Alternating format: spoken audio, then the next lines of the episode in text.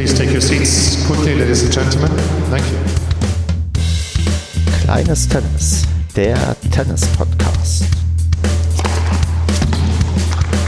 Vielen Dank.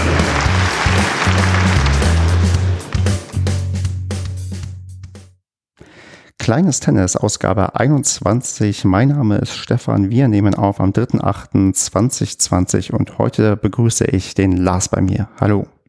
Ja, hallo Stefan. Vielen Dank für die Einladung. Ja, vielen Dank, dass du mit dabei bist. Ich freue mich sehr, dass ich mit dir, glaube ich, eine weitere LK-Lücke schließe. Aber bevor ich hier zu viel erzähle, stell dich doch mal selbst vor, bei welchem Verein spielst du, in welcher Altersklasse bist du so ungefähr unterwegs und was ist deine aktuelle Leistungsklasse?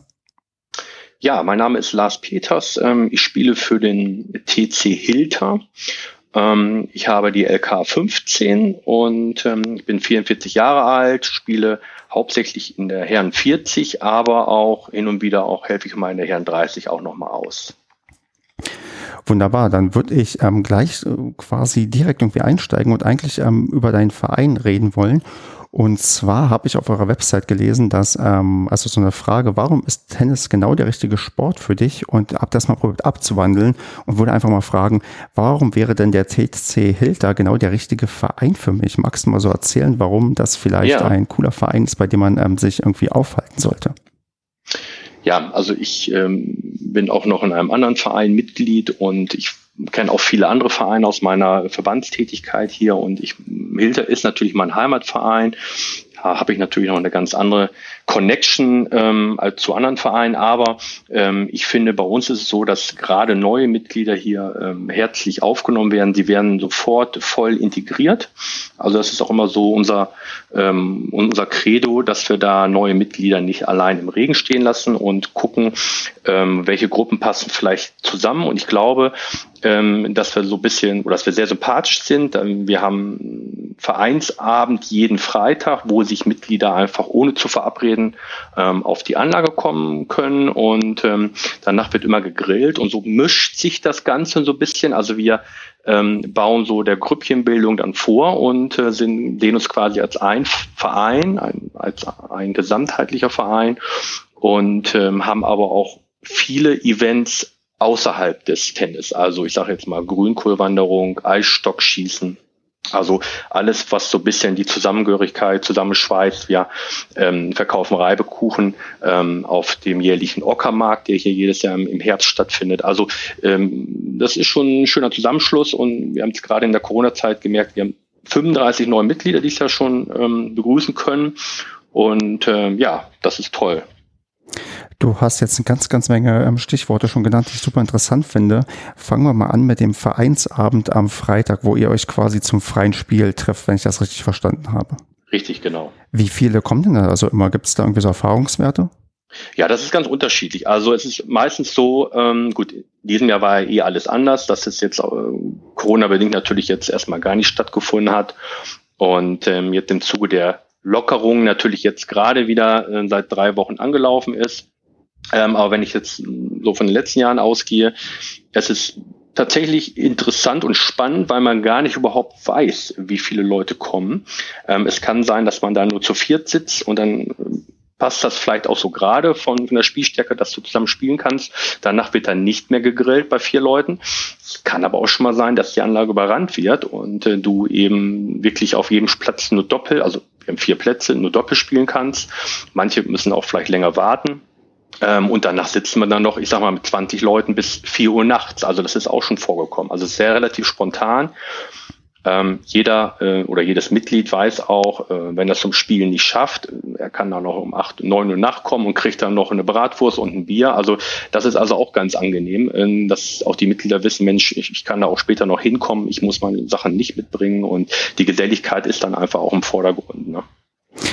besteht auch manchmal die Gefahr, dass man vielleicht, ähm, sagen wir mal, zu, zu, zu zweit ist oder kommt sowas eigentlich nie vor? Oder alleine? Zu zweit ist eher selten, weil wir alleine immer schon vom Vorstand schauen, dass da mindestens zwei Leute sind. Und ähm, wir haben jemanden, der da ganz engagiert immer den Grillmaster spielt, der auch wirklich immer nur zum Grillen da ist, also gar nicht selber spielt. Und ähm, wenn der nicht da ist, dann grill ich oder es grillt ein anderes Vorstandsmitglied. Und äh, von daher ähm, sind meistens schon diese zwei, drei Leute immer schon eh da. Ähm, klar, es kann mal sein, das Wetter war den ganzen Tag schlecht und, und am Ende sind dann, verirren sich dann nur, wie gesagt, vier, fünf Leute auf, auf der Anlage. Ähm, gibt's auch. Also man kann das nicht pauschal sagen, ähm, dass es jetzt immer ein Highlight ist und immer 20 Leute sind. Ne? Ähm, wie oft schaffst du es, da anwesend zu sein?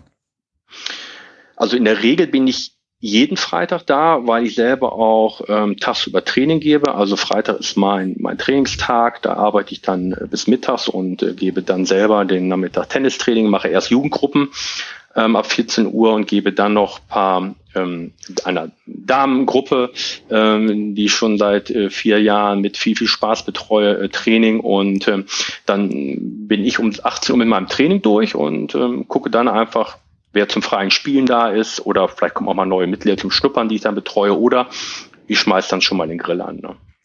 Und ähm, sonst, du hast gesagt, ihr habt ähm, vier Plätze bei euch, das habe ich richtig mitgemacht. Wir haben vier Plätze, eigentlich sogar fünf, ähm, aber wir haben einen Platz aufgrund der, der Mitgliederzahlen, die zwischendurch mal sehr stark äh, weggebrochen waren. Wir waren schon mal von, sagen wir, zu Hochzeiten von Boris und Steffi waren wir mal bei 300, sind dann auf 100, 110 runter und haben dann den fünften Platz, der auch immer ja, ab Mitte der Saison immer relativ schlecht war, haben wir dann auch irgendwann nicht mehr fertig gemacht. Ich glaube, der liegt jetzt seit zehn Jahren brach. Also spielen wir nur noch auf vier Plätzen. Das hat bis jetzt auch immer gereicht. Mittlerweile steigen ja unsere ähm, Mitgliederzahlen. Das heißt, wir sind jetzt tatsächlich am Überlegen, ob nicht doch wieder der fünfte Platz reaktiviert werden muss. Und wenn ich das richtig gesehen habe, habt ihr sogar zwei Plätze mit Flutlicht ausgestattet. Genau, das ist auch so ein Highlight. Ähm, auch da wieder, ähm, wir haben jetzt seit zehn Jahren erfolgreich unser Flutlichtturnier etabliert. Das heißt, ähm, das ist ein ganz cooles Event. Äh, wir starten erst ähm, ja, relativ spät, ich sag mal so Richtung 20 Uhr, wo es zwar noch hell ist, wo wir auf vier Plätzen anfangen können. Aber dann ist das Highlight eben, dass wir dann das Flutlicht anschmeißen und dann bis in den nächsten Tag hinein spielen.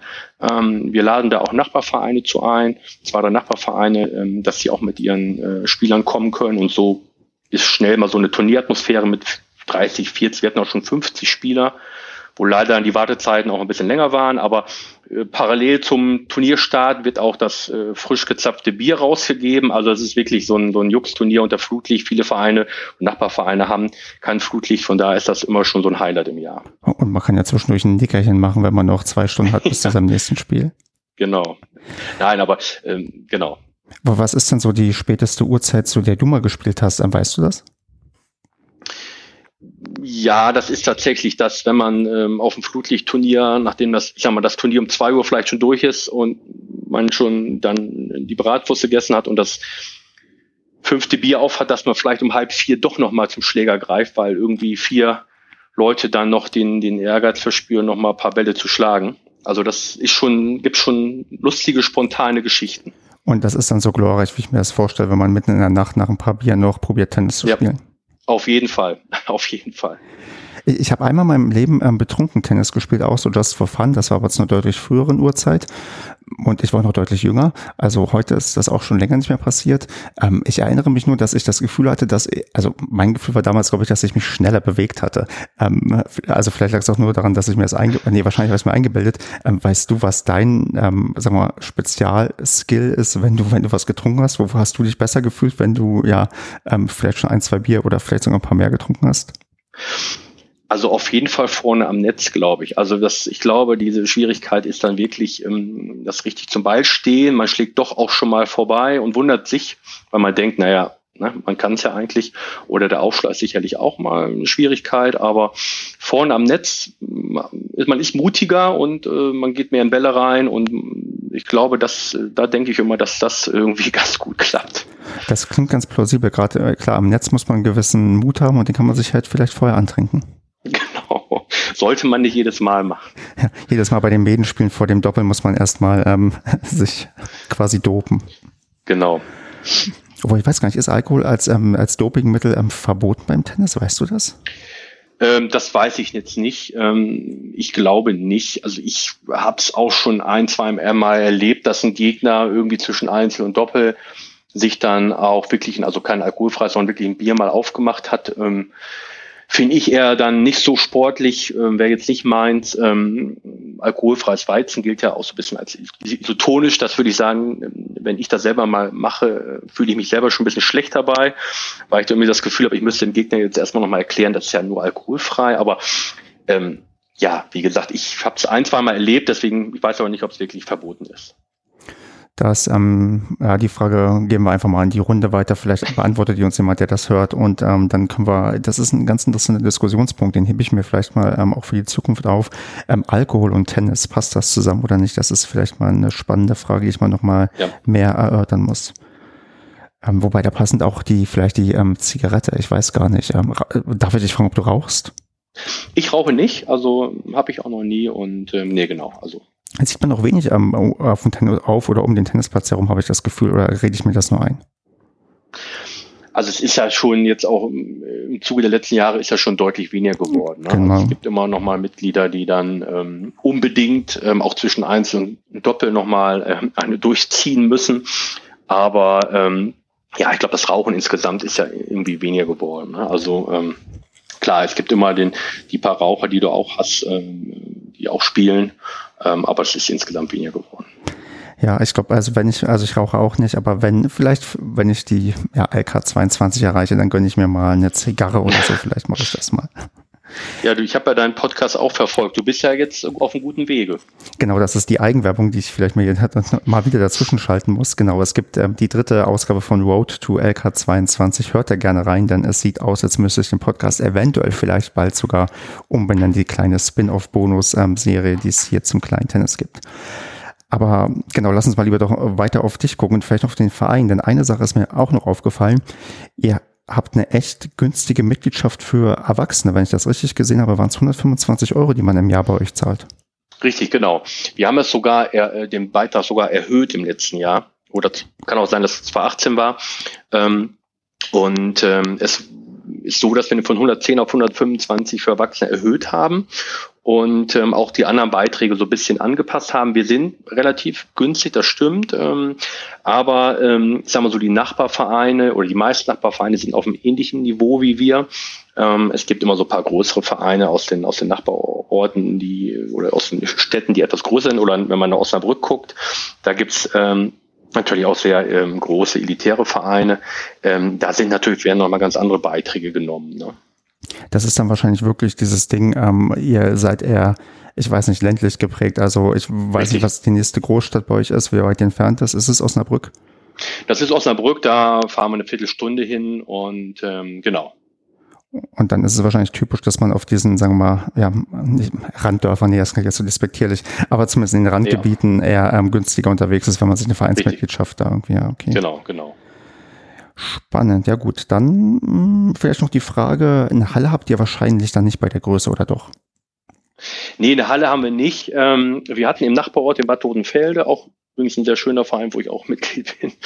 Ähm, da hatten wir mal eine Halle, die leider auch ähm, ja, vor zehn Jahren im Zuge dessen, dass viele Hallen zugemacht haben, ähm, auch dicht gemacht wurde. Und wir haben wirklich hier im Landkreis, also in Osnabrück selber gibt's äh, noch sechs, sieben Hallen, aber im Landkreis Osnabrück selber haben wir so ein bisschen ein Problem mit Hallen. Ähm, wir haben jetzt auch schon mal mit mehreren Vereinen uns zusammengeschlossen und überlegt, ob wir vielleicht gemeinsam wirklich so ein Hallenprojekt, so ein Hallenbau angehen können. Ähm, da sind wir aber so ein bisschen in den Kinderschuhen.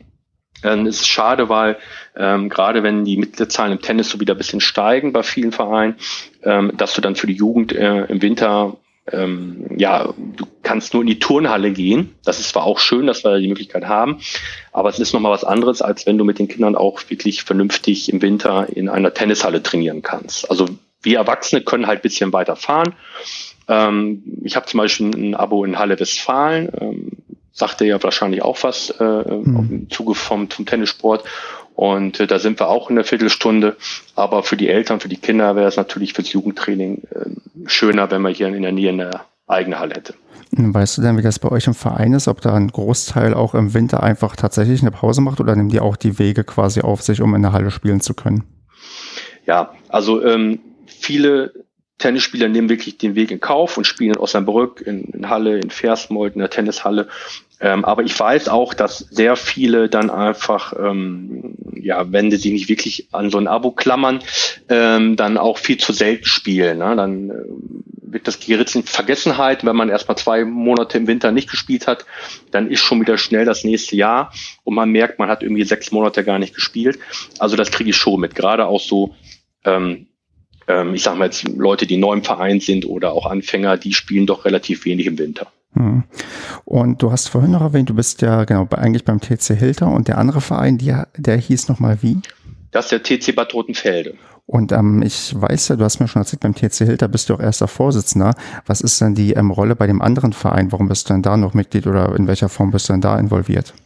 Also ich bin da quasi Mitglied geworden, familienbedingt, weil da meine ganze Familie gespielt hat. Also mein Vater war da äh, sehr, sehr lange erster Vorsitzender, mein Bruder war da auch schon mal Vorsitzender und ähm, ich sag mal so, der beste Spieler, den der Verein jemals rausgebracht hatte. Und meine Mutter meine Schwester haben da auch sehr, sehr hoch gespielt. Von daher war das irgendwo klar, dass ich da im Sandkasten auch in Rotenfelde quasi mit in den Verein reingeboren wurde. Aber ähm, ich komme aus Hilter und ähm, ich wohne in Hilter und ähm, ja, ich, ich bin dann, wie gesagt, beides sind meine Heimatvereine, aber dadurch, dass ich in Hilter wohne und dort eben jetzt schon seit 98 im Vorstand bin, habe ich natürlich da noch eine viel engere Bindung. Also in Bodenfelde war ich eigentlich wirklich nur immer der, der Spieler. Da habe ich meine Mannschaftsspiele auch gemacht zeitweise. Ähm, habe mein erstes Erwachsenenspiel gemacht. Mein, ich hatte meine Premiere im Jugendbereich dort in Rundfelde. Also man verbindet mit beiden Vereinen doch so, so viele schöne Erlebnisse. Gut, und dann ist es ja nicht verboten, in zwei Vereinen Mitglied zu sein. Von daher ist das ja auch eine schöne Geschichte, da du auch mit beiden quasi eng ähm, zusammen verbunden Richtig. bist. Genau, genau. Ach, du musst gerade sagen, dein, du meintest, dein Bruder war der beste Spieler, den der Verein jemals hervorgebracht hat. Richtig, ähm, genau. Kannst du das irgendwie quantifizieren, wie sich das festgemacht hat? Hat er einfach nur ähm, also auf einer ganz, ganz hohen Ebene oder auf einer mittleren Ebene Turniere gewonnen? Oder ähm, wie, nee, ja. wie malt sich da, also wie kann man sich das vorstellen? Der war im, der war im Jugendbereich sehr erfolgreich. Das heißt, ähm, der war mit Nummer ähm, mit, mit 17 Jahren war der Nummer eins in Niedersachsen und ähm, ja, ist dann quasi auch mit, äh, mit Privattrainer und ähm, wir mit der Familie dann irgendwie durch halb Europa gereist zu Turnieren, hat auch Gegenspieler wie, weiß nicht, sagt vielleicht noch Carlo Steb und so, Christian Saccianu, Michael Westphal, auch vielleicht sehr bekannt hat er, gegen die hat er alle mal spielen dürfen. Und ähm, ja, war für mich damals äh, als kleiner Bruder, zehn Jahre jünger, äh, etwas schwierig, ähm, weil ich tatsächlich dadurch äh, so ein bisschen äh, diese Sportart überhaupt keinen Bezug zum Tennis gefunden habe. Ne? Und ich habe dann quasi erst ähm, als mein Bruder dann auch sich eher für Schule oder Abitur und Studium und gegen Tennis entschieden hat, ähm, habe ich dann eher so den Einstieg dann gefunden. Ne? Und konntest quasi nicht an diese großen Erfolge anknüpfen, weil du zu spät angefangen hast. Genau, und äh, ich sag mal so im Vergleich, meine Mutter und auch meine Schwester haben auch, so wie mein Bruder auch, ähm, im Verhältnis viel, viel besser gespielt. Ne? Also mein Vater und ich waren dann so eher so die, die Amateur- und Hobbyspieler, sag ich mal, während die anderen drei ziemlich hoch gespielt haben. Ähm, findet ihr trotzdem manchmal so als Familie zusammen, um miteinander zu spielen? Oder ist das eine Sache, die ähm, nicht zustande kommt, sich nicht lohnt oder aus welchen Gründen auch immer nicht ähm, funktioniert? Also ich habe früher sehr viel mit äh, meinen Eltern gespielt, vor allem auch mit meiner Mutter, weil die halt sehr damals war es Oberliga, ähm, relativ hoch gespielt hat. Ähm, ich weiß gar nicht, ob das zweite oder dritte Liga damals war in dem Damenbereich. Und ich brauchte auch schon sehr, sehr lange. Also ich glaube, da war ich auch schon wirklich ein älterer Jugendlicher, 15, 16, bis ich sie überhaupt das erste Mal geschlagen habe. Also das war für mich immer so, so, so, so ein Ziel gewesen, ähm, dass ich sie irgendwann schlage. Und äh, also mit ihr habe ich sehr, sehr viel gespielt und trainiert. Ne? Und gegen deinen Bruder hast du wahrscheinlich nach wie vor keine Chance oder spielt er nicht mehr? Nein, also ich habe, glaube ich, einmal in meinem Leben mit ihm gespielt und, ähm, und da habe ich 0 und 0 verloren, aber das, wie gesagt, ich kann mich auch nicht mehr erinnern, das muss auch schon, schon sehr, sehr lange her sein. Gut, das war anscheinend alles nicht so frustrierend, dass du ähm, mit dem Tennis aufgehört hast. Oder wenn ich das nee, genau. richtig, wenn ich das richtig raushöre, hast du auch niemals in deinem Leben, ähm, nachdem du angefangen hast, eine Pause gemacht oder kam die irgendwann mal? Nein, also ich habe eigentlich keine Pause gemacht. Ich habe mal ein Jahr verletzungsbedingt ähm, auch mit Zähneknirschen eine Pause gemacht, weil dann fing das an mit meinem Tennisarm, Epikondylitis. Ähm, da war ich mir nicht ganz sicher, muss ich jetzt eine Pause machen? Kann man da weiterspielen? Was, hinter, was gibt's da für Behandlungsmöglichkeiten? Ähm, und habe dann tatsächlich da mal ein Jahr pausiert. Ähm, und als ich angefangen bin, war der Schmerz sofort wieder da. Also äh, das Pause machen äh, bringt da nichts. Äh, da gibt es dann viele andere äh, alternative Behandlungsformen, wie ich das so ein bisschen in den Griff bekommen habe. Ne? Ähm, magst du dazu was erzählen oder ist das dir zu persönlich? Nö, das äh, kann ich gerne machen. Also ich habe jetzt immer noch so eine Art ähm, Bandage um den rechten um den rechten Arm, also den rechten Rechtshänder hörst du heraus dann. Mhm. Und ähm, dass das so bisschen äh, den Muskel so bisschen abfedert. Ähm, auf der anderen Seite hat mir am meisten geholfen ähm, die Krankengymnastik tatsächlich. Also ähm, ich habe mich da nicht operieren lassen wie viele andere Freunde äh, von mir, die das gleiche Problem hatten und ähm, dies teilweise mit der OP gelöst haben, teilweise auch auch nicht. Ähm, aber ich habe auch wirklich viel versucht, von Laserakupunktur über Stoßwellentherapie bis zu Blutegel. Und am Ende war dann doch die Krankengymnastik, die mir jetzt für den Tennisarm speziell am meisten geholfen hat. Also das kann ich auch nur jedem empfehlen, der da mal, äh, wie gesagt, Probleme hat, äh, mit dem Tennisarm äh, vielleicht wirklich erstmal auf die Krankengymnastik zu setzen und auch ähm, den Nacken, Halswirbel, Schulterbereich auch mit da ins Auge zu fassen als nur den Arm. Ja, das ist eine Sache, über die mache ich mir tatsächlich in letzter Zeit auch ein bisschen Gedanken, weil ich schon so bei mir merke, ich bin halt keine Anfang 20, sondern Anfang 30 und man muss da auf gewisse Sachen dann, glaube ich, schon ein bisschen mehr achten oder auch irgendwie in einer Art und Weise, sagen wir mal, vorbeugend ähm, tätig sein. Also ist das vielleicht auch so eine Empfehlung, die du so jetzt auch, du hast ja schon erwähnt, du bist auch ähm, als Trainer tätig, die du vielleicht so mitgeben kannst, dass man sich auch schon, ja, bevor überhaupt die Schmerzen irgendwann losgehen, sich schon Gedanken machen muss, wie man einigermaßen die ähm, ja, Muskeln aufbaut oder die Körperregion stärkt, die irgendwann später vielleicht so ja, zur Belastung werden? Auf jeden Fall, das will ich schon machen. Also ähm, so bisschen Dehnübungen, Yoga mache ich zum Beispiel. Ähm, also diese ganzen Bereiche würde ich immer schon vorbeugend machen. Ähm, ich gehe auch einmal die Woche zur Krankengymnastik. Das heißt, auch wenn ich kein Rezept äh, bekomme von meinem Arzt, gehe ich trotzdem regelmäßig hin. Ähm, jede Woche bin ich da, bezahle es dann sonst selber, wenn ich kein Rezept habe. Also ich finde das schon wichtig dass gerade die muskulären Bereiche ähm, eben ja gelockert werden, aber eben auch der Muskelaufbau oder das Dehnen äh, darf man nicht unterschätzen ähm, und man sollte auch sich immer mal wieder eine Pause gönnen. Ne? Also auch wirklich, wenn man mal ein, zwei, manchmal auch drei Tage hintereinander intensiv gespielt hat, dann braucht der Körper definitiv auch mal ein, zwei Tage Ruhe. Ja, ich meine, ich glaube, das Schwierige ist, dass die Leute, man macht halt Tennis viel zu gerne und dann kommt dann halt irgendwann diese Sache, wo du merkst, okay, jetzt hast du es in Anführungsstrichen zu gerne gemacht, weil zu oft und ähm, hast nicht darauf geachtet, was halt noch für Probleme dabei auftreten können. Richtig. Also ich bin ja auch einer, ich, ich, ich kenne es ja von mir und ich sehe es bei vielen anderen auch. Man ist ja manchmal auch einfach unvernünftig. Und, und wenn man gerade so irgendwie ein Wehwehchen hat und, und man hat aber trotzdem irgendwie in zwei Tagen ein wichtiges Spiel, ähm, dann ist man doch eher dazu bedacht, dass man das irgendwie verdrängt oder irgendwie versucht, noch schnell in den Griff zu kriegen, weil man doch die Spiel spielen möchte, ne? Und nicht nach einem Ersatzmann sucht oder irgendwas, ne? Genau, irgendwie ist da der, der sportliche Ehrgeiz bei einem selbst dann manchmal größer, als es genau. vernünftig ist. Richtig. Ich meine, du hast dich auch selbst bei mir, als du mir geschrieben hattest, als ein Vielspieler bezeichnet. Wie viel spielst ja. du denn so unter normalen Umständen pro Woche oder wie viel hast du mal in deinen Hochzeiten pro Woche gespielt? Kannst du das irgendwie ja in der Zahl fassen? Also früher als Jugendlicher habe ich tatsächlich vier bis fünf Mal die Woche gespielt. Also das war schon sehr intensiv. Ähm, natürlich klar, mit der Erfolgskurve des, des Lernens, sage ich mal, hast du vielleicht auch eben auch viel gespielt. Ich habe damals auch in beiden Vereinen Training genommen als Jugendlicher und ähm, habe, wie gesagt, bin jeden Tag irgendwo auf der Anlage gewesen. Ähm, hat, man hat stundenlang da gespielt und, und, und äh, mit anderen Freunden und, und auch Freunde kennengelernt und da abgehangen. Ähm, das ist jetzt natürlich irgendwann, wenn man mehr auf seinen Körper hört und auch gerade im Hinblick auf den Tennisarm natürlich äh, gesunken, weil man auch gar nicht die Zeit hat, äh, ich sag mal, mit Familie und Beruf etc. Ähm, aber ähm, ich versuche es zweimal die Woche mindestens und ähm, manchmal schaffe ich es auch dreimal die Woche. Und da kommt nochmal das ähm, Training am Freitag oben drauf, was du selbst gibst wahrscheinlich. Genau, das zähle ich jetzt nicht mit dazu. Das ist äh, genau, das ist jetzt quasi, wie ich selber spiele, das Training jetzt, das kommt dann oben drauf. Ähm, wie viele Stunden Training gibst du denn normalerweise? Also ich gebe freitags von circa 14 Uhr bis 18 Uhr äh, Training und ähm, außer der Reihe ähm, versuche ich nochmal, so wie es meine Zeit dann auch zulässt, auch nochmal neue Mitglieder irgendwie so einen Einstieg zu machen, also Schnuppertraining zu geben. Ne? Ähm, jetzt mal ganz blöd gefragt, gibt es da so eine Art, ich würde mal sagen, Umrechnungsfaktor, irgendwie so, wenn du sagst, du gibst vier Stunden Training, das ist, sagen wir mal, so, so fordernd anstrengend wie eine Stunde intensives Spielen oder kann man das gar nicht vergleichen, weil man Training ja auch ja so gestalten kann, dass du eigentlich auch nur auf der Bank sitzt und sagst, hier spielt euch genau. mal die genau. Bälle zu?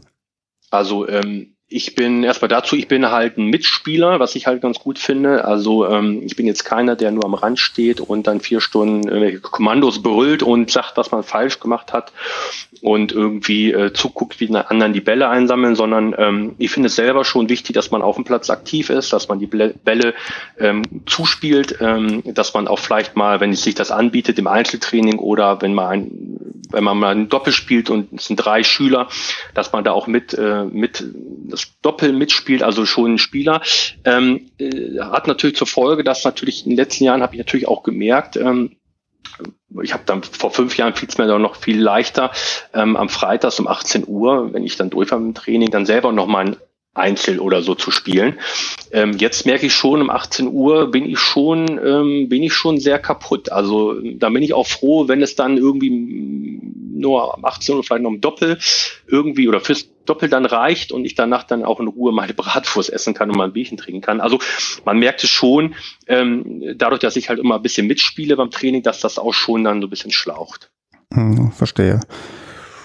Gut, dann äh, doch noch eine, vielleicht eine Frage zum, ähm, zum Training. Bist du dann lieber jemand, der, wo du schon sagst, dass du auch ein mitspielender Trainer bist, gibst du lieber Einzeltraining oder Gruppentraining? Was ist denn so das, was, ähm, also gibt es da so Sachen, die einem allgemein mehr Spaß machen oder ist das irgendwie beides hat seins so für sich? Ja, es hat beides seins, wobei ich gebe lieber ähm, kein Einzeltraining, weil ich finde auch, dass ähm, gerade in so einer Gruppen äh, in so einer Gruppe viel Dynamik entsteht. Ähm, man hat auch ein bisschen mehr Spaß ähm, und auch, ich denke auch immer, dass die Spieler selber auch mehr Spaß haben, wenn sie irgendwie mindestens zu zweit oder zu dritt sind.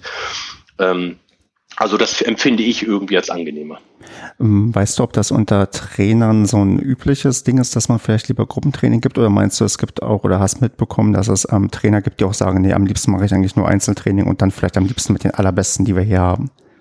Nein, es gibt Trainer, klar. Es gibt Trainer hier jetzt nicht bei uns im Verein, aber es gibt Trainer, die natürlich am liebsten dann nur mit den Stärksten spielen wollen ähm, oder sich die Rosinen rauspicken wollen. Das erlebe ich halt gerade auch bei größeren Vereinen.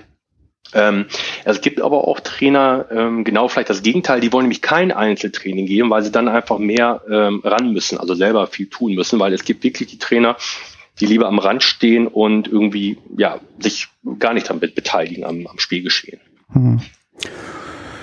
Gut, dann würde ich mal ähm, so ein bisschen auf deine aktivere Seite jetzt ähm, gucken und ich würde mal sagen, äh, du hast mir vorher gesagt, ähm, ich glaube, das letzte, was du jetzt ähm, erlebt hast, ähm, Punkte spieltechnisch oder allgemein irgendwie wettbewerbsmäßig ist, ihr habt bei euch im Pokalwettbewerb antreten müssen. Stimmt das? Richtig, ja. War, war auch sehr spannend, weil wir auch genau gar nicht wussten, was da auf uns zukommt. Genau, ähm, ich, ich würde sagen, erzähl mal, weil ich glaube, viele kennen ja. das Konzept noch gar nicht und ich glaube, bei mir im Bezirk gibt es das auch gar nicht. Erzähl mal, was genau dieser Pokalwettbewerb ist und was es damit so auf sich hat. Ja, gerne. Ähm, ähm, der Tennisverband äh, Niedersachsen-Bremen, ähm, zu dem wir ja auch angehören, der hat sich jetzt im, im Zuge der, der Corona-Geschichte, ähm, weil natürlich viele Mannschaften eben nicht gemeldet haben und ähm, dann wurde ja doch viel gelockert. Auf einmal durfte man wieder duschen und Doppel spielen. Das war ja vorher so gar nicht klar. Und Mannschaften hatten nochmal angefragt, ob sie dich doch nochmal nachmelden können. Und das äh, hat der Verband aber abgelehnt. Und äh, der hatte aber auch schon irgendwie ein Konzept äh, für so eine Art Pokalwettbewerb in der Schublade. Das macht übrigens der, der Westfälische Tennisverband auch. Also die haben das auch neu eingeführt. Die haben sich da zusammen mit Tennis Point ähm, ähm, da abgesprochen und das auf die, ja, ähm, auf, aus, aus der Taufe gehoben. Und äh, das soll, ich sag mal, kann ich das so ähnlich vorstellen wie beim Fußball, ähm, DFB-Pokal, also es ist wirklich K.O.-Rundenmäßig. Ähm, die Vereine werden in verschiedene Konkurrenzen eingeteilt, also Damen, Herren. Es gibt auch Herren und Damen Ü50. Ansonsten kannst du in der Herren ähm, ab 16 Jahren mitspielen. Das heißt, ähm, der 16-Jährige kann zusammen mit dem, also mit mir, sage ich mal, mit mir als 44-Jährigen zusammen in einem Team auflaufen. Klar, die, die, wenn's, wir haben jetzt keine Ü50-Mannschaft, das heißt, die über 50 sind, spielen dann auch noch in der Mannschaft mit. Und ähm, das System ist, du spielst zwei Einzel und ein Doppel und zwar parallel. Das heißt, ähm, es gibt drei Punkte zu verdienen, also 2-1, 3-0 für eine Mannschaft, die ist dann die Runde weiter. Und du spielst die drei Matches parallel, brauchst also vier Spieler, die eben auch nur ein Match machen. Ähm, das, der Vorteil ist, es soll äh, unter der Woche gespielt werden. Das heißt, es ist Leben auf der Anlage unterhalb der Woche.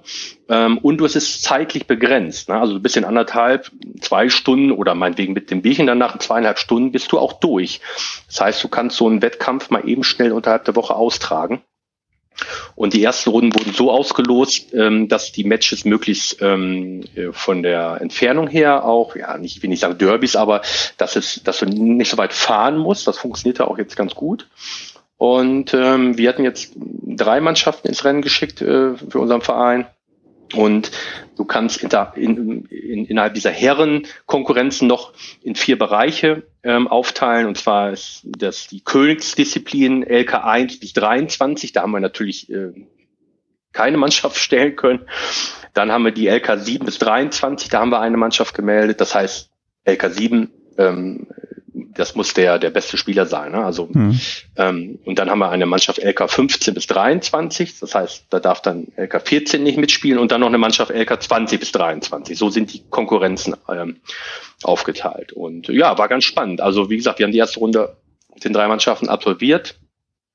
Ähm, ein Team ist weitergekommen, die anderen haben leider verloren. Ähm, es gibt bei den Teams, die in der ersten Runde oder das erste Spiel verlieren, gibt es noch eine Nebenrunde. Das vielleicht nochmal so ähm, was vielleicht ja eben anders ist als beim Fußball DFB-Pokal. Ne? Hm, kann ich denn, wenn ich jetzt LK23 bin, bei mehreren ähm, Teams da mitspielen oder bin ich auf ein Team begrenzt? Nee, genau. Du kannst tatsächlich bei allen drei dann mitspielen, weil das immer dann bis, also 7 bis 23, 15 bis 23. Du kannst also quasi da 23 überall mitspielen, darfst aber pro Pokalrunde nur in einer Mannschaft spielen. Ne? Also nicht, dass du montags in der einen spielst, mittwochs in der anderen, sondern pro Pokalrunde darfst du nur einmal eingesetzt werden. Ne? Hm. Und wie viele Runden gibt's bis zum Finale? Ähm, ich meine, das waren, ja, das kommt natürlich je nach Altersklasse mhm. und nach Kon Kon Konkurrenz, ähm, ja, ich sag mal so fünf bis sieben Runden war so der, der Durchschnitt. Ne? Also wir sind jetzt, im einen Team haben wir ähm, am Donnerstag gewonnen. Jetzt spielen wir jetzt diese Woche am Donnerstag die zweite Runde in Haste. Das ist ein Verein in Osnabrück. Und ich glaube, da gibt's tatsächlich sieben oder acht Runden. Ne?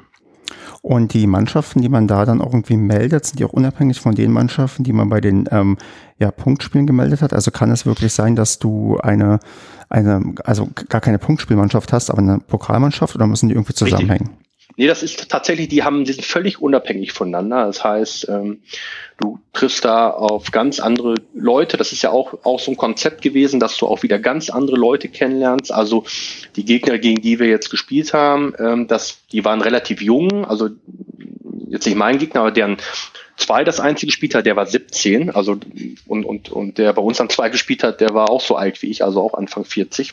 Also war schon ganz interessant, ne, wie das dann da so abläuft, zumal wir auch mal gesagt haben, Mensch, Herren wollen wir eigentlich nicht mehr spielen, aber du hast jetzt auf einmal dann doch Gegner, die dann vielleicht 16 oder 17 sein können.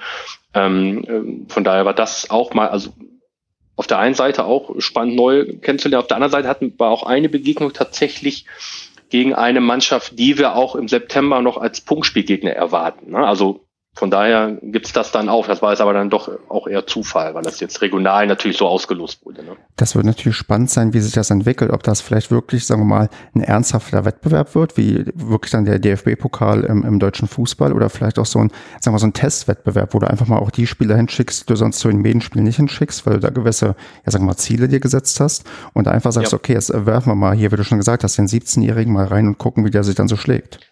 Auf jeden Fall. Also wir haben jetzt auch einen 16-Jährigen, den, den wir jetzt einsetzen wollen ähm, in einer der nächsten Runden. Ähm, von daher, also wir probieren da auch schon aus und ich finde das auch ganz schön, wenn auch möglichst viele zum Einsatz kommen. Ne? Also dass jetzt nicht immer nur äh, die stärksten vier spielen, sondern wie gesagt in der ersten Runde für drei Mannschaften braucht man ja zwölf Spieler. Die haben wir ja auch relativ schnell gefunden. Also wir hätten auch noch mehr mach, äh, suchen können oder, oder, oder finden können. Ähm, und ähm, jetzt am Donnerstag wird jetzt der 13. eingesetzt, also der vorher noch nicht gespielt hatte. Und für die Nebenrunden der anderen beiden Mannschaften haben wir auch schon drei, vier Leute wieder auf dem Zettel, die in der ersten Runde noch nicht gespielt haben. Und der eine hat auch noch nie Punktspiel gemacht. Also auch für den ist das vielleicht mal eine ganz neue Erfahrung. Ne?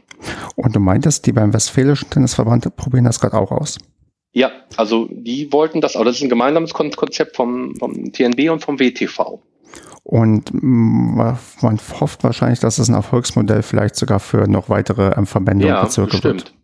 Also ich habe gehört, dass das jetzt zwar Corona-bedingt natürlich jetzt gut reinpasste ins System, aber das soll auch wirklich dann Startschuss sein. Ne? Also wenn das angenommen wird und Es haben jetzt in Niedersachsen haben über 400 Mannschaften gemeldet aus, ich glaube, 230 Vereinen.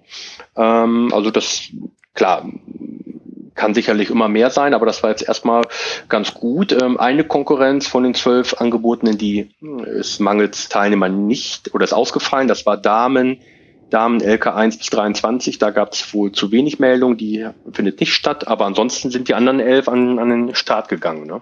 Und wenn ich das richtig verstehe, ist das auch kein, ja kein Corona-explizites Ding gewesen, sondern der Plan lag schon länger in der Schublade und konnte halt jetzt. So habe ich das verstanden, genau. Es wurde jetzt natürlich rausgeholt, was es jetzt angeboten hat. Ähm, und das soll aber in den nächsten Jahren dann äh, ja, weiter etabliert werden. Ne? Dann erzähl mal, wie lief denn konkret dein ähm, Match, was du letzte Woche gespielt hast? Das lief ausgesprochen gut, weil ich jetzt eigentlich so ein bisschen angeschlagen war. Äh, war mit, ich hatte so ein bisschen Probleme im Bein und habe dann ähm, auch paar Wochen eben ähm, nur Doppel oder eben so ganz vorsichtig gespielt, auch nur mein, mein Training gemacht. Und ähm, hatte tatsächlich an dem Tag auch schon wieder überlegt, ob ich da äh, vielleicht kneife und dann nur Doppel spiele, aber ähm, ich habe gesagt, ich, oder wir haben dann das so gemacht, dass ich dann das Eins spiele an eins und ähm, das ist ja die Truppe LK 15 bis 23 ähm, und mein Gegner war äh, LK 16. Und beim Einspielen ähm, habe ich gemerkt, okay, Linkshänder, ähm, der spielt bei dem Ball immer schön lang hoch äh, per Topspin an die Linie ran, habe ich gedacht, okay, das ähm, könnte ja doch irgendwie schwierig und anstrengend werden. Und dann hatte ich aber ähm, das Glück, dass ich irgendwie einen ganz guten Tag, glaube ich, erwischt habe und ähm, ja auch taktisch da ähm, mich auf den Linkshänder gut, sehr gut einstellen konnte und habe dann relativ deutlich 6-1, 6-2 gewonnen. Das ist doch wunderbar. Das ist doch ähm, eine gute Sache, wenn man nach so leichter Angeschlagenheit dann doch so ein Spiel recht ähm, souverän Auf gewinnt. jeden Fall. Ähm, hast du schon andere Pflichtspiele diese Saison jetzt gehabt?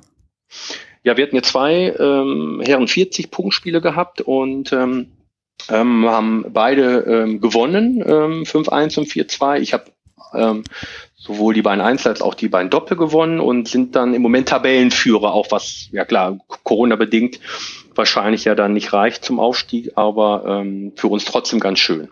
Ähm, warum Corona-bedingt nicht reicht, weil ich habe in vielen Verbänden schon mitbekommen, dass Abstiegsregelungen zwar ausgesetzt sind, aber man trotzdem aufsteigen kann.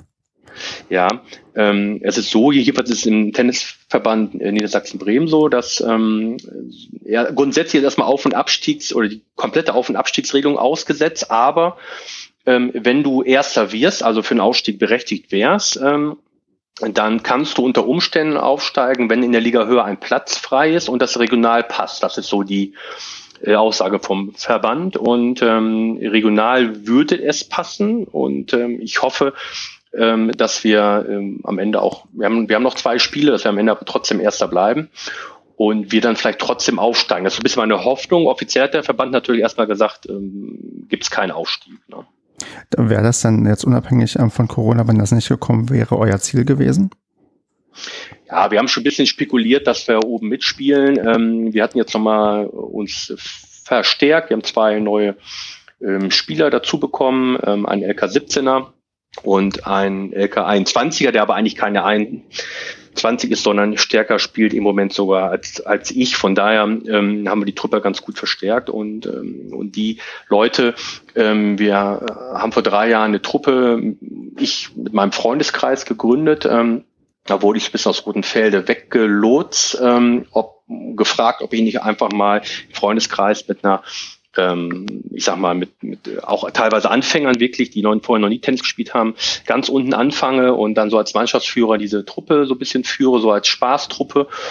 Ähm, wo ich dann auch erst überlegt habe, hm, ob ich das wohl machen möchte, aber dann muss ich sagen, das war eine super Entscheidung. Also es macht so viel Spaß und ähm, haben in den letzten zwei Jahren kein Spiel gewonnen ähm, und äh, war trotzdem so lustig und wir hatten, also wie gesagt, es war die richtige Entscheidung, weil ich gesagt habe, ich möchte an diesem ganzen, ich sag mal, Verbandsklasse, Verbandsliga, ich habe sogar ähm, Landesliga schon mal gespielt, ähm, war mir das jetzt auch mal irgendwie wichtig, ähm, nicht immer zu schauen, dass die stärksten vier spielen und dass wir so ein bisschen auch mal ähm, ähm, auch hier den Verein so ein bisschen den Hilfe auf äh, nach vorne bringen, eben mit vielen neuen Spielern, sag ich mal. Ne? Und ähm, deswegen war natürlich, dass wir dieses Jahr gewonnen haben, die ersten beiden Spiele sofort, war natürlich super. Ähm, klar, auch bedingt vielleicht durch die beiden, äh, oder wir haben sogar drei neue, aber zwei äh, sehr gute neue Spieler. Ähm, gehört das mit dazu. Aber ähm, wir hätten auch so sonst versucht, oben mitzuspielen. Ob es für Platz eins reicht, das weiß man ja dann nie. Ne? Ähm, habt ihr denn, sagen wir mal, schon den schwierigsten Gegner hinter euch gebracht auf dem Papier oder kommt dann noch ähm, das wirkliche Endspiel? Also vom Papier her ähm, haben wir tatsächlich meiner Meinung nach die beiden stärksten jetzt gerade gehabt. Das heißt, ähm, wir spielen jetzt noch gegen die beiden, die, die unten stehen und ähm, ein Team hat zurückgezogen. Ähm, das wäre eben Bad Rotenfelde gewesen. Das wäre natürlich nochmal ein schönes mhm. Derby gewesen, weil ähm, wir hätten dann dieses Jahr in Rotenfelde gespielt. Ähm, eine Anlage, die äh, mit sechs Plätzen schön mitten im Kurort an den Salinen, also am Gradierwerk, sagt man in Rotenfelde liegt. Also wirklich äh, sehr schön liegt. Und äh, letztes Jahr hatten wir in Hilter gespielt und ähm, wir hatten tatsächlich ähm, zeitweise 80 Zuschauer. Ähm, also das war schon auch für mein Einzel schon, ich sag mal, schon ein Highlight, was so die Anzahl der Zuschauer äh, betrifft. Ne? Also von daher schade, dass wir das Derby, dass das dieses Jahr nicht stattgefunden hat. Das wäre sicherlich am Ende dann vielleicht auch mit Rundfelde nochmal ein Kampf um Platz eins gewesen. Wie kam denn so eine hohe Zuschauerzahl damals zustande?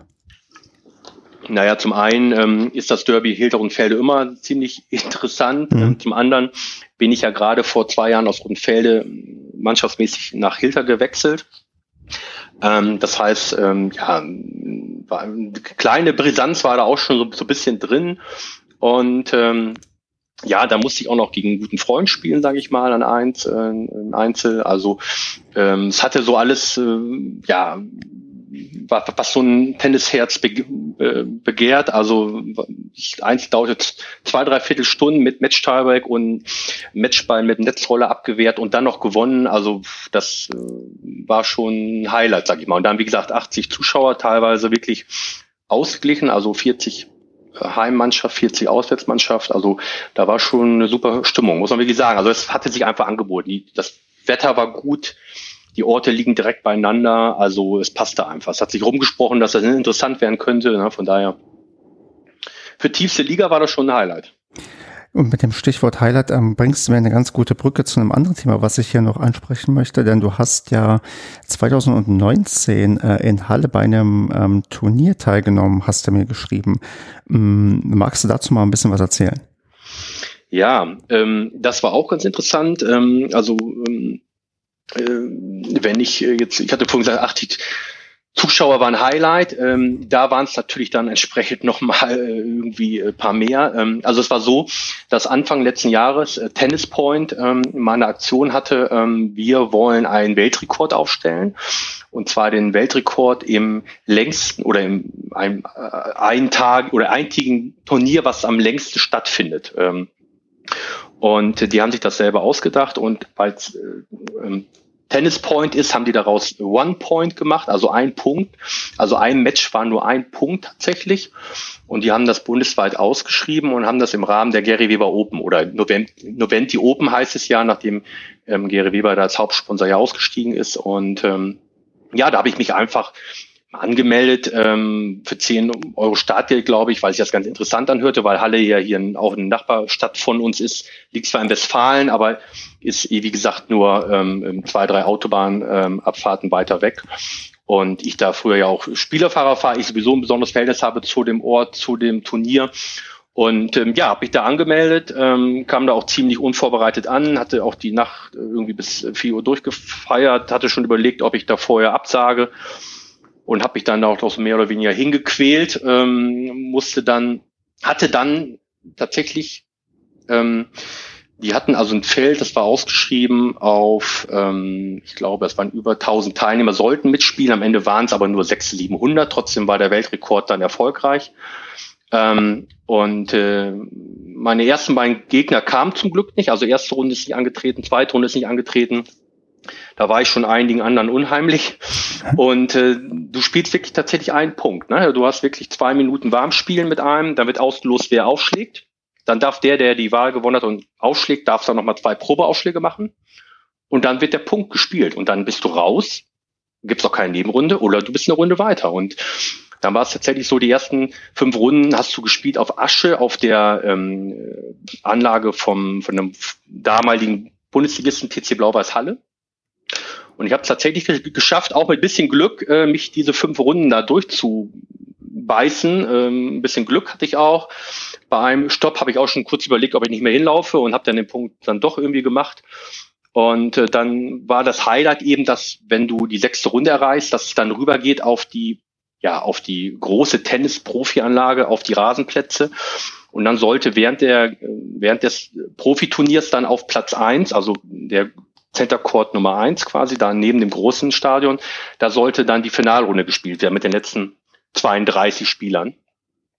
Von da war das natürlich für mich ein Highlight, dass ich dann ja tatsächlich, jeder wollte mal irgendwie auf Rasen spielen, dass ich das erreicht habe, zusammen auch mit, mit Ex-Profis wie Carsten Brasch und Stefan Kubeck, die waren also auch dabei, die haben sich auch in die letzten 32 gespielt. Ich war wahrscheinlich äh, mit meiner LK 15 gefühlt sicherlich der Abstand der schlechteste von den letzten 32. Und ja, das war eine tolle Erfahrung. Du kommst dann in dieses Stadion rein, ähm, äh, über 1000, also wir wussten ja auch gar nicht, ob da einer sitzt. Ne? Ich habe meine Familie natürlich noch äh, angerufen und herbestellt, aber es waren über 1000 Zuschauer quasi auf diesem Court 1. Du hast mit Linienrichtern, Schiedsrichter, Ballkindern gespielt. Ähm, Matthias Stach war der Kommentator mit Olli Pocher, der, äh, klar, natürlich das Ganze so ein bisschen auf so eine witzige Schiene ähm, hochgenommen hat, sage ich mal. Ähm, und ähm, ja, Highlight war natürlich Roger Federer kam runter, hat uns allen 32 die Hand gegeben und Glück gewünscht. Das war natürlich für mich das Highlight noch äh, größer als einmal auf Rasen zu spielen.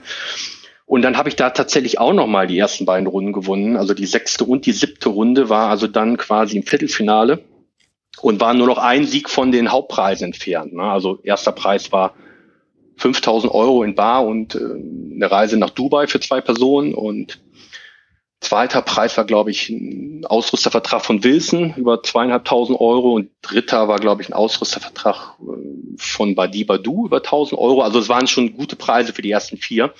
Hab dann leider im Viertelfinale gegen äh, 17- oder 18-jährigen, ähm, ich weiß nicht, LK2 war der, glaube ich, habe ich dann den einen Punkt verloren. Aber es war ein Erlebnis. Ne? Das, das glaube ich, das klingt auch wahnsinnig spektakulär, wenn man sich dann immer wieder ja quasi mit dem Münzwurf durchsetzt. Ich meine, ein Punkt ist ja echt Richtig. nicht viel. Und äh, wie, wie hast du denn da gespielt? Also hast du dann. Also ich ähm, habe das taktisch, genau, also ich, als ich wieder klar war, sag ich mal, vorbei, habe ich das, ich habe das taktisch so gemacht, dass ich, wenn ich draußen den Münzwurf äh, gewinnen würde, dann wollte ich, weil der Platz, der lag quer, dann wollte ich immer Rückschlag nehmen, dass ich so nicht in die Sonne aufschlage, weil es gab welche, die haben erste Runde, die kamen aus München angereist, machten um neun einen Doppelfehler und konnten mir nach München zurückfahren. Und ähm, äh, da habe ich mir gedacht, das riskiere ich jetzt nicht. Habe tatsächlich jedes Mal ähm, habe das bis auf das äh, bis auf die fünfte Runde habe ich jedes Mal einen Münzwurf gewonnen, habe da mich für Rückschlag entschieden. Und ähm, in der fünften Runde auf Asche, also das Endspiel quasi um den Einzug ins Stadion, ähm, hat mein Gegner den Münzwurf gewonnen und sagte sofort, schrie da sofort Aufschlag, ich nehme Aufschlag. Und der wirkte auch sehr groß und sehr stämmig und habe ich schon gedacht, okay, ähm, naja, wollen wir mal gucken. Und da hatte ich auch Glück. Also der zimmerte mir einen Aufschlag um die Ohren. Ich habe den Ball oder den Return gerade noch ins Feld gespielt, an die T-Linie. Und der hat den, den, den, den Winnerschlag, sage ich mal, hinten an den Zaun gehauen. Also das war mein Glück. Und auf Rasen habe ich tatsächlich auch immer die Wahl gewonnen, habe mich da aber taktisch anders entschieden, habe gesagt, ich nehme auf Rasen, nehme ich jetzt immer selber den Aufschlag. Und habe dann ähm, tatsächlich ähm, die ersten Runden auch gewonnen, auch einmal mit sogar mit dem Aufschlagwinner. Ähm, Im Viertelfinale aber ähm, war der erste Aufschlag im Netz und der zweite war laut Olli Pocher war es ein Luschi-Aufschlag und mit dem bin ich dann leider ausgeschieden. Aber da, es war kein Doppelfehler. Nein, nein, nein. Also ich habe einen zweiten Aufschlag. Das war wirklich, ich meine, da waren, muss ich dir vorstellen, über 1000 Leute. Du warst schweißgebadet. Ähm, äh, was konntest, du guckst auch gar nicht in die Zuschauerränge, weil du so irgendwie so nervös bist und du machst dann wirklich so einen Einwurf. Äh, wenn ich habe, das wurde mir von vielen Freunden aus allen Perspektiven des Stadions später auch zugeschickt.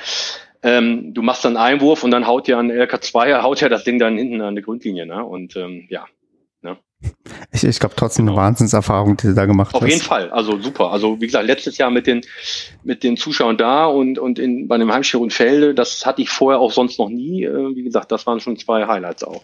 Und jetzt muss ich noch mal sagen, ähm, Roger Federer hat dir ähm, vorher die Hand geschüttelt. Äh, kann man diesen äh, Moment irgendwie ganz ausführlich noch beschreiben? Irgendwie in welchem Tonfall hat er wie was gesagt? Hat er dich noch mal besonders angezwinkert oder war das ähm, ja professionell eiskalt durchgezogen? Kannst du irgendwie dazu Nein, noch also was glaube, sagen?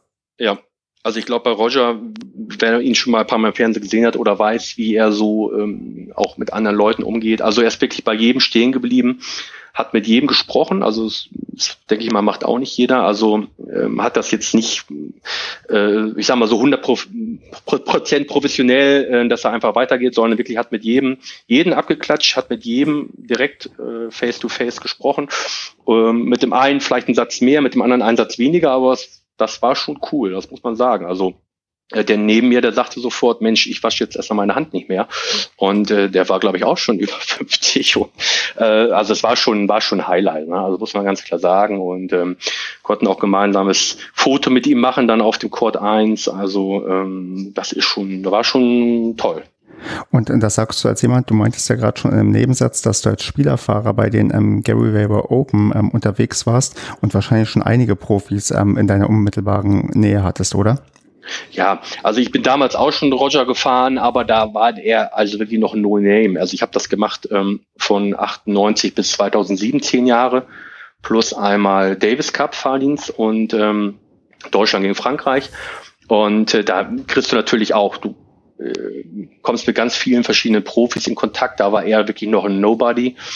Ähm, und ähm, ich glaube, der 2005, glaube ich, das, der 2005 das oder 2003 das erste Mal Wimbledon gewonnen. Ähm, aber ähm, klar, da waren auch ähm, äh, wirklich Highlight-Fahrten, muss man wirklich sagen. Ähm, aber du lernst natürlich auch Spieler kennen auf eine gewisse Art und Weise, wo du denkst, hm, der war jetzt mal nicht so nett oder sympathisch. Ne? Also ähm, du hast beide Seiten. Ne? Ähm, kannst du ohne Namen zu nennen irgendeine Anekdote erzählen oder hast du eine Art Schweigepflicht als ähm, ehemaliger Fahrer? Ja, also wir hatten damals was unterschrieben, ähm, dass wir ähm, natürlich äh, keine, also wir dürfen, ich darf schon was erzählen, natürlich ohne jetzt große Namen zu, zu nennen. Ähm, wir haben damals natürlich eine Verschwiegenheit unterschrieben, dass wir jetzt keine tatsächlichen Geschichten da jetzt weitergeben dürfen mit, mit, mit Namen. Ne? Also witzig ist, ist, ist trotzdem, man stellt sich das ja auch so vor, dass gerade so die australischen und schwedischen äh, Spieler immer sehr locker waren und ähm, damals gab es auch diese, ähm, also Anfang 2000 noch nicht die ganzen Öffnungszeiten samstags ja, dass hier die Innenstädte, was ich was, bis 18 Uhr aufhaben. Und ähm, in Schweden gab's das aber wohl. Also ich habe einen schwedischen Profi tatsächlich Samstagnachmittag in die Stadt gebracht, weil er, er wollte wohl einkaufen. Ich wusste das aber auch nicht und habe ihn da äh, ausgesetzt quasi.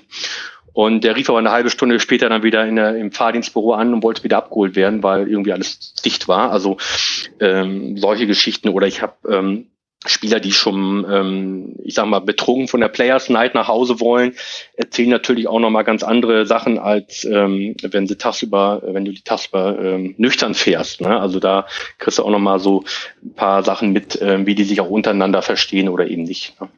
Ich ähm, werde daran arbeiten, wenn ich bei dir mal beim ähm, TC Hilter vorbeischaue, dass du mir vielleicht noch ein paar Sachen persönlich mehr sagen kannst, dass ich dann natürlich verschweigen werde und verneinen werde, dass du mir das niemals gesagt hast. Genau. Aber da werde ich nochmal auf dich zukommen.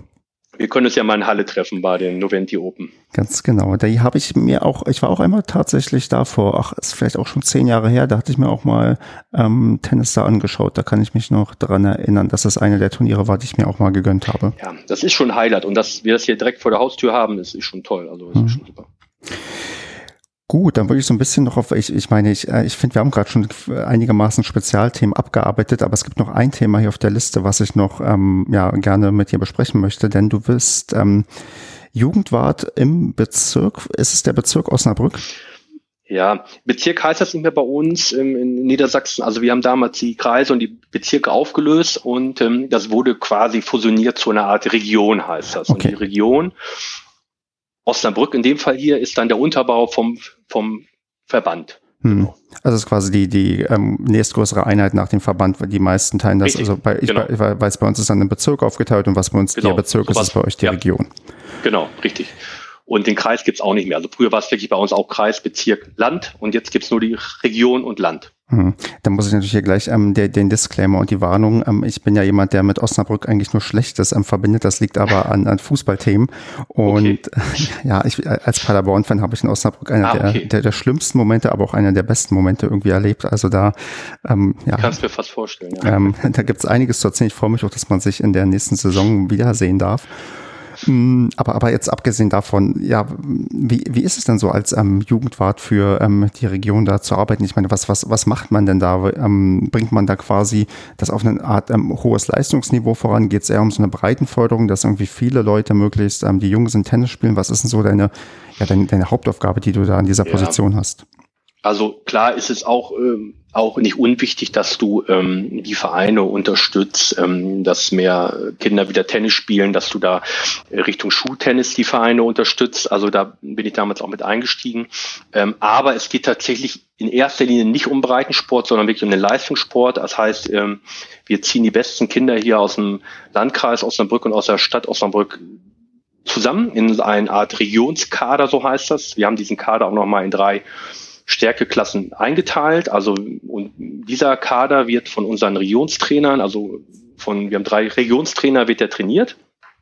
Und diese Kinder versuchen wir natürlich weiter äh, zu entwickeln, sage ich mal. Die spielen ähm, Turniere, ähm, ja, bundesweit, aber schon auch über teilweise über, über, über Niedersachsen auch mal hinaus.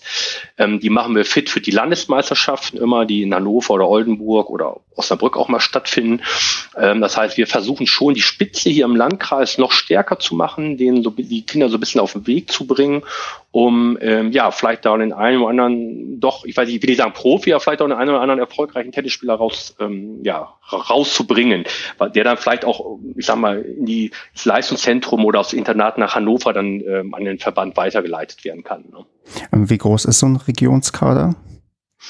Wir haben jetzt so circa, ja, ich habe immer so zwischen 65 und 75 Kinder haben wir drin und äh, wir machen ja auch regelmäßige Sichtungen. Wir haben ja die Regionsmeisterschaften, die natürlich auch so ein bisschen als Sichtung genutzt werden. Wir sagen denen, wir haben ja circa 80 Vereine hier im Landkreis und in der Stadt Osnabrück und hoffen natürlich immer, dass möglichst viele Vereine ihre Kinder auch melden oder zumindest ihre stärksten Kinder melden, dass wir natürlich auch immer so einen, Einblick kriegen, wo sind vielleicht wieder junge Talente. Also wir fangen wirklich ganz, ganz unten an, ähm, ähm, bei, ich sag mal, bei den, bei den Sechsjährigen, Siebenjährigen, ähm, dass wir da schon schauen, wer hat da vielleicht ein Talent, da geht es ja auch noch um die Motorik, also es ist nicht nur allein die Technik und das, das Tennisspielen selber, sondern auch eben das Motorische ähm, gerade auch in den Landesmeisterschaften oder bei den Landesmeisterschaften äh, im, äh, einmal im Jahr oder zweimal im Jahr ähm, werden neben dem Einzel- und Doppel ja auch motorische Übungen ausgewertet. Ne? Von daher ist sowas auch immer ganz wichtig und ähm, ja, und dann geht das hoch ähm, bis, ich sag mal so, irgendwo bei 15, 16 Jahren, da verliert sich so ein bisschen die Spur. Ähm, da äh, gibt es dann noch wenige Kinder, die im Kader sind, da müssen die so ein bisschen ihre eigenen Wege gehen. Ne? Und ähm, so ganz blöd gefragt, ähm, kennst du die alle, die Kinder und Jugendlichen, oder ist das nur so ein, so ein Ausschnitt, den du da so mitbekommst von den vielleicht auch aller, allerbesten, die vielleicht das größte Potenzial haben? Nein, also von dem Kader kenne ich tatsächlich, ich würde wirklich sagen, ähm, weil er schon auch jedes halbe Jahr mal wechselt, aber kenne ich schon ähm, 80 Prozent oder 75 bis bis 90 Prozent, ähm, weil ich ja auch diese Turniere, das heißt diese Regionsmeisterschaften, ähm, einmal im Sommer, einmal im Winter und dann nochmal für die Jüngsten, einmal im Sommer, einmal im Winter plus noch diverse weitere Turniere, die ich auch ähm, hauptverantwortlich äh, organisiere. Also ich bin auch Turnierleiter in dem Sinne für die jungen Turniere hier. Und da kennt man natürlich auch nicht nur diese Kinder, ähm, sondern ähm, vom Sehen dann alle. Natürlich gibt's mal, fällt es dann doch den einen, bei dem einen oder anderen Mann doch mal schwer, dass ich mir den Namen merke oder ähm, gerade wenn der neu ist, dass ich nochmal genau weiß, ähm, auf welchen Verein der jetzt kommt. Aber größtenteils kenne ich sonst schon die meisten. Und, und wie lange machst du das schon? Ähm, also ich bin 2015 durch Zufall ähm, in den Vorstand reingeraten. Das war auch irgendwie genauso ein Zufall, wie ich irgendwie jetzt seit 20, über 20 Jahren im Tennisverein im Vorstand bin. Und ähm, ja, da, da war ich als Schultenniswart angefangen und 2016 hatte dann der Jugendwart erzählt, dass er zum Studium nach Leipzig geht und der, der, der Job irgendwie frei wird. Und er könnte sich gut vorstellen, dass ich den Jugendrat übernehmen würde. Und ähm, ja, dann habe ich überlegt, gut, ich kannte jetzt schon ein bisschen die Vorstandsarbeit, kannte meine Vorstandsmitglieder, die alle super nett sind. Und es sollte ein neues Konzept erstellt werden, es sollte neue Regionstrainer ähm, eingestellt oder installiert werden. Und ich hatte also die Chance, äh, nochmal so einen Neuaufbau ab 2016 mit zu begleiten und habe dann gesagt, okay, ich mache das dann wohl. Ne? Ja, und da du ja noch dabei bist, scheint man ja auch nicht ganz unzufrieden damit zu sein. Nein, also ist, ähm, wir haben tatsächlich, ähm, was sicherlich auch überwiegend an den Trainern liegt, also wir haben tatsächlich jetzt in den letzten drei, vor allem auch zwei Jahren ähm, uns echt stetig gesteigert. Und ähm, ja, haben wir eine Landesmeisterschaften, ähm, haben wir im Winter jetzt zuletzt mit den Jüngsten den zweiten Platz gemacht hinter Bremen. Ähm, also das war schon toll. Wir haben Hannover, was auch mal einer der Favoriten ist, wir haben Hannover in der Vorrunde ausgeschaltet und wie gesagt, ähm, haben am Ende das Finale erreicht, dort knapp gegen Bremen verloren. Das war schon für die Region Osnabrück auf jeden Fall ein Highlight. Ne? Super, dann mm, wäre ich mit dem Thema eigentlich auch erstmal soweit durch und würde einfach mal sagen, dass wir entweder oder spielen, wenn du Lust hast. Ja, gerne. Wobei ich finde es immer äh, langsam übertrieben zu sagen, dass wir das spielen, weil das sind eigentlich nur ein paar Fragen, die ich mache und das ist ja kein äh, großartiges Ding, aber ähm, ja, machen wir einfach mal und wir gucken mal, ob ja. wir bei den ein oder anderen Fragen etwas näher nachfragen müssen. Erste Frage, Ehrenamt im Verband oder Verein? Verein. Hm, ich überlege, muss ich dazu nachfragen? Ach nee, eigentlich nicht. Das, das reicht mir als Antwort. Ähm, Federer oder Nadal? Federer. Ich frage mich, ob die Antwort anders wäre, wenn du ihn noch nicht persönlich getroffen hättest. Also Nadal vielleicht, wir waren letztes Jahr auf Mallorca mit der Familie im, Her im Herbst und ähm, ich habe gesagt, wir, wir, können, wir können alles machen, was ihr wollt, aber ich will auf jeden Fall einmal zur Akademie und da war er dann tatsächlich auch da. Und war natürlich auch ein Highlight. Ne? Also einmal äh, zur Akademie fahren ins Museum auf Mallorca kann ich nur empfehlen, äh, Manacor. Und ähm, ja, wir hatten auch das Glück, dass Rafael Nadal auch gerade da war im Oktober. Hm. Aber man konnte dann nur von der Ferne irgendwie winken, oder? Man konnte nur von der Ferne sehen, auf jeden Fall, klar. Viel spielen oder viel trainieren? Viel spielen. Ähm, persönliche, ist das die persönliche Sicht oder ist das die Sicht ähm, des Trainers, der mir das ähm, sagen sollte? Beides. Beides. Weil das äh, auch gerade im Jugendbereich, äh, es wird zu wenig gespielt und ähm, ich finde, am meisten lernt man auch einfach, indem man auch einfach wirklich spielt und Matchpraxis be äh, bekommt. Ne? Genau, Matchpraxis zu simulieren im Training ist nicht so einfach wie im echten Nein, Match. ist so. Flutlicht oder Halle? Halle, definitiv. ich bin ein absoluter Hallenspieler. Also ähm, meine Stärken sind wirklich auch so im Return ähm, und auch in der, ähm, sagen wir vom Aufschlag her, ähm, äh, wenn ich, hab ich in der Halle bin ich noch mal einfach noch eine Klasse besser als draußen. Gut, da bin ich gewarnt, wenn wir mal gegeneinander antreten sollten. ja. Und ähm, letzte Frage an der letzten Position in der ersten Mannschaft oder an der ersten Position in der zweiten Mannschaft? Das ist eine sehr gute Frage. Ich habe beides schon gemacht und es hat beides seine Reize. Ähm, spontan will ich jetzt sagen, erste Position, zweite Mannschaft. Ähm, ich bin gerne einer, der irgendwo auch äh, eine Mannschaft führt, Kapitän ist oder auch irgendwo auch eine Führungsrolle übernimmt und auch vorne irgendwie auch, wenn mal vielleicht auch ein Opfer gebracht werden muss, dass man vorne äh, gegen starke Spieler ähm, äh, sich einfach hinstellt. Also wie gesagt, das, das würde ich nehmen, ja. Super, dann ähm, Lars, ähm, würde ich sagen, erstmal danke, dass du dir die Zeit genommen hast und echt ähm, viele coole Sachen hier erzählt hast. Das ähm, war wirklich ja ganz viele spannende Punkte, die wir hier ansprechen konnten, die ich auch gar nicht vorher so richtig greifen konnte, dass die am Ende so spannend werden. Und gebe dir jetzt nochmal die Gelegenheit, dass du irgendwie was loswerden kannst, was du immer schon mal in einem Tennis-Podcast loswerden wolltest. Ja, Stefan, ich, äh, ich danke dir. Äh, ich fand es auch sehr spannend. Ähm, wenn man, ich ich merke gar nicht, dass, dass die Stunde ist jetzt so schnell rumgegangen, dass ich so viele verschiedene Sachen mache. Also Tennis merkt man schon, äh, ist sicherlich meine Leidenschaft und ich könnte es mir auch irgendwie ohne gar nicht vorstellen und ist sicherlich äh, für mich die beste Sportart, äh, die es gibt. Vielleicht noch mal eine Sache persönlich, äh, was ich in der Corona-Zeit jetzt aufgebaut habe, weil ich dort etwas bisschen mehr Zeit hatte wo ich immer schon mal ein bisschen wieder was auch wieder an die Vereine wiedergeben wollte. Ich habe ähm, hier ein Internetportal aufgebaut, ähm, www.tennis-os.de und das soll eine Plattform sein für Vereine hier aus dem aus der Region Osnabrück, ähm, die sich informieren können, wo sind hier LK-Turniere. Ähm, da habe ich jetzt Themen gehabt zu, zu diesem neuen Pokalwettbewerb. Ähm, ich habe natürlich in der Corona-Zeit informiert, was ist ab wann wieder erlaubt. Also da würde ich mich freuen, wenn der ein oder andere, ähm, der das hört und der vielleicht hier im Landkreis Tennis spielt, mal diese Seite besucht. Das ähm, würde ich dann auch ähm, natürlich verlinken, dass auch Leute das ganz einfach finden können. Und ähm, gibt es sonst so vielleicht, ähm, dass du die Leute darauf hinweisen möchtest, wo sie sich bei Instagram oder so finden oder ähm, reicht das auch, wenn ich es einfach dann später verlinke? Ah, das reicht, wenn du später verlinkst. Okay. Also ähm, genau. Mhm. Genau, wir sind ja nur, nur, wir sind ja keine Influencer, wir sind ja. Ähm, genau, richtig.